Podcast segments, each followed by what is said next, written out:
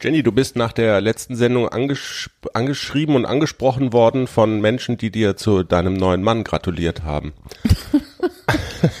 ich kann aber sagen, äh, ich habe krankheitsbedingt halt nur im Moment so eine Stimme, dass die Fledermäuse von der Wand fallen. So erotisch ist das, so erotisch.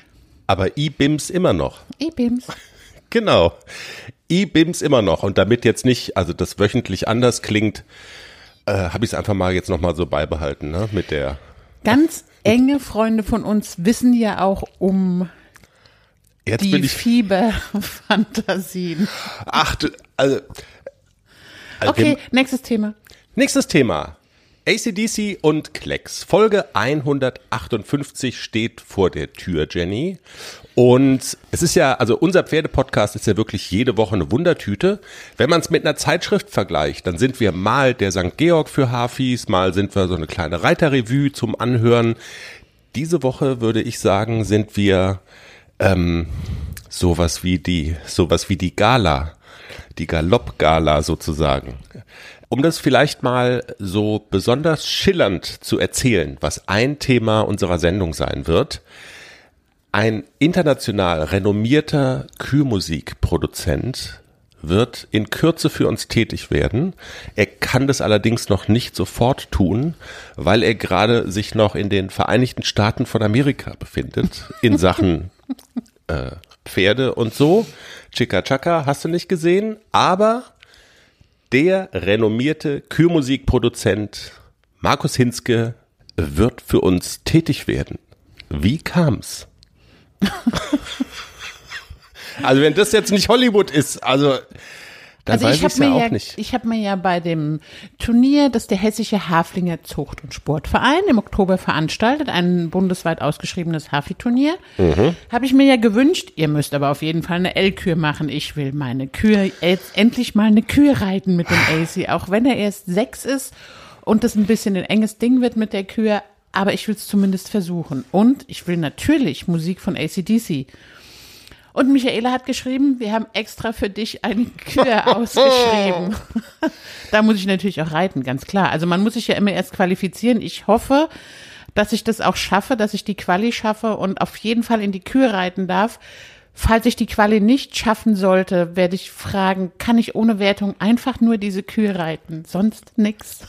Also hochnotpeinlich wäre das dann schon, ne? Du hättest vielleicht oder vermutlich die am aufwendigsten produzierte Kühlmusik und du hättest dich sportlich nicht qualifiziert. Ja. Das dürfen wir keinem erzählen.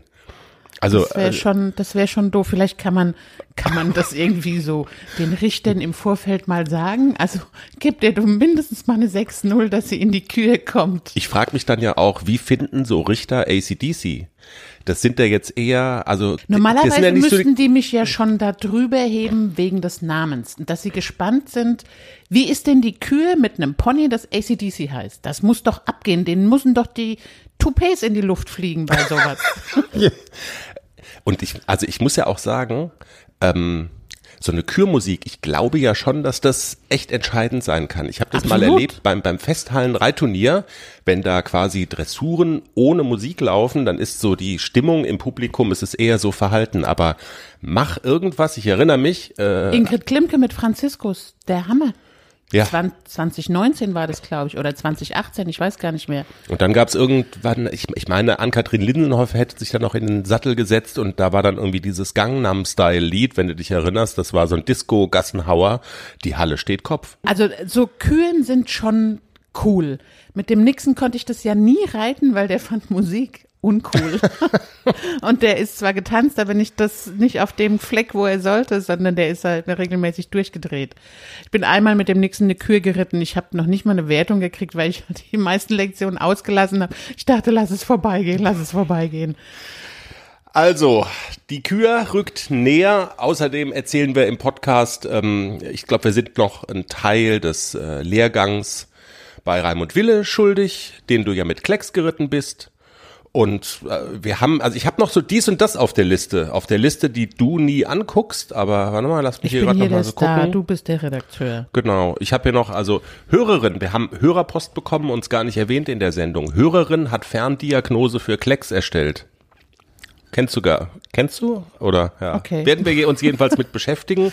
Ähm, FN verbietet das Tuschieren bei Springpferden, weil wir es Gott letztens sei Dank davon nicht hatten. bei Dressurpferden. Ähm, was ist Katze? Unser Essen. Haben wir auch noch Ja, nicht und. Dumminudeln haben wir auch noch nicht erklärt. So. Habe ich gerade gestern mir sagen lassen müssen. Also Was machen sind wir denn alles. eigentlich Dumminudeln?